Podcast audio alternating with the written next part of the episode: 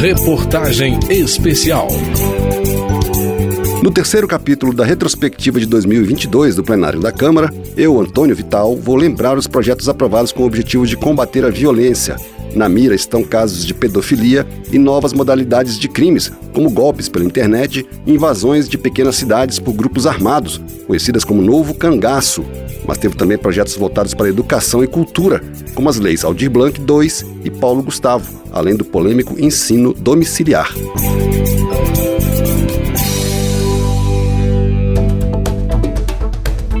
Vamos começar lembrando um crime que chocou a população: a morte do menino Henri Borel, morto em março de 2021. Em maio de 2022, no dia em que Henri completaria seis anos de idade, a Câmara aprovou por unanimidade, de maneira simbólica, o projeto que cria mecanismos para a prevenção e o enfrentamento da violência doméstica e familiar contra crianças e adolescentes, semelhante à Lei Maria da Penha. O projeto, que já virou lei, aumenta a pena de homicídio contra menor de 14 anos se o crime for cometido por parente ou se a criança for portadora de deficiência.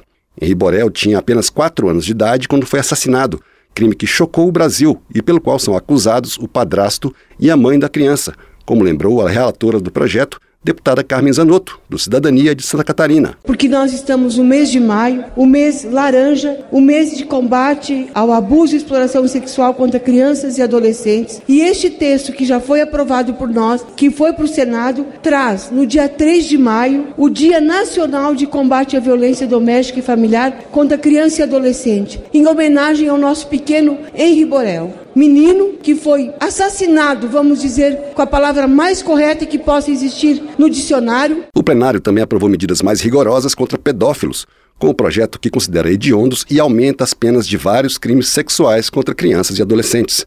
A proposta, que ainda precisa ser votada pelo Senado, também impede a saída temporária para os condenados por crimes sexuais graves. A autora da proposta, a deputada Clarissa Garotinho, do União do Rio de Janeiro, defendeu o rigor maior. Eu costumo dizer que a pedofilia é o pior tipo de crime que se pode cometer, porque é um crime que se comete contra a criança. É um crime que acaba com a inocência das nossas crianças, que prejudica uma família, que coloca em risco esse futuro das crianças. Então, todos os dias, uma criança perde a sua inocência. Algumas perdem até a sua vida, mas o que nós não podemos perder aqui no Congresso é a chance de mudar essa história história. Não foi o único projeto que impede saídas temporárias, aquelas em que os presos são autorizados a passar feriados com as famílias.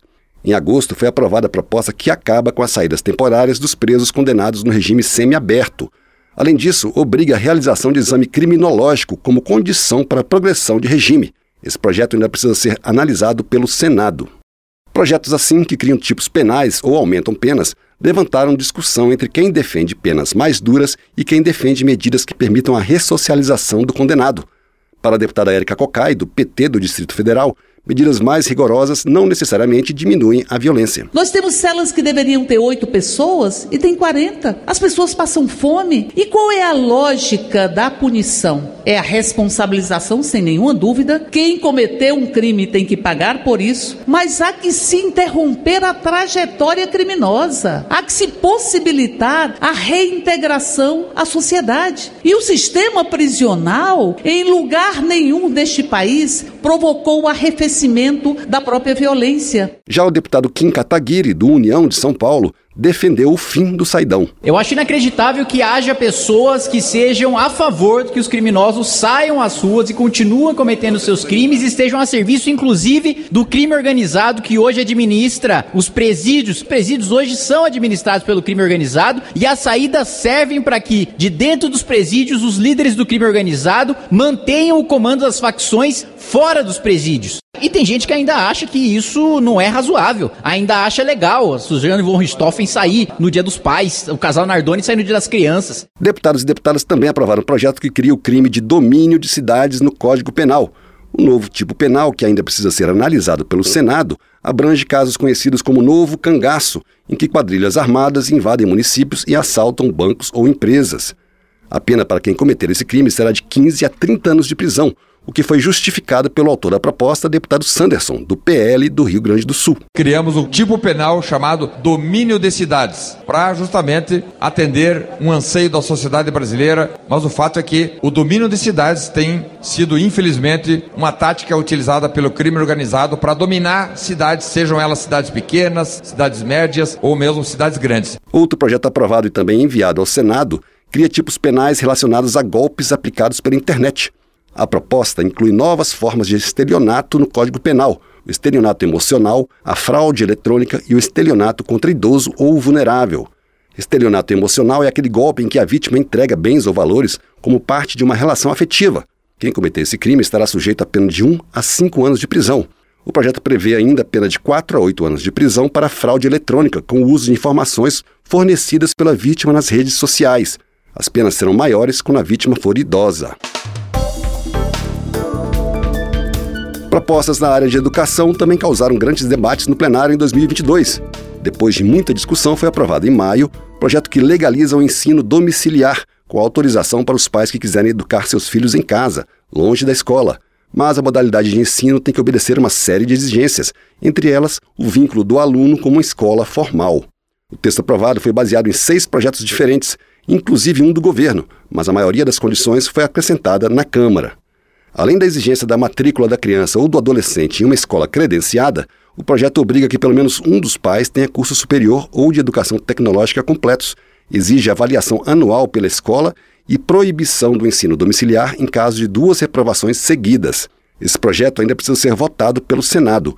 Na Câmara, muitos deputados criticaram essa modalidade de ensino, como o deputado Bacelar, do PV da Bahia. O homeschooling é uma medida equivocada, um retrocesso para a educação e para a democracia. As famílias já têm o seu direito garantido para a escolha da educação de crianças e adolescentes. Podem escolher qual escola, qual linha pedagógica. A educação domiciliar fere o direito do estudante de respeitar as suas próprias escolhas que podem ser diferentes da sua família. Já a relatora, a deputada Luísa Canziani, do PSD do Paraná, diz que a proposta protege o direito das crianças e das famílias ao criar regras claras. Famílias estão sendo perseguidas. Elaboramos um substitutivo para que a gente dê esse direito às famílias. Vinculamos essas famílias a uma escola. Elencamos a necessidade de haver uma formação mínima para esses pais ou para esses preceptores. Colocamos a necessidade de haver o convívio dessas famílias entre si, ou seja, o projeto traz uma série de balizas para que a gente possa assegurar o desenvolvimento pleno pleno dessas crianças. Também foi aprovado o projeto que institui a Política Nacional de Educação Digital,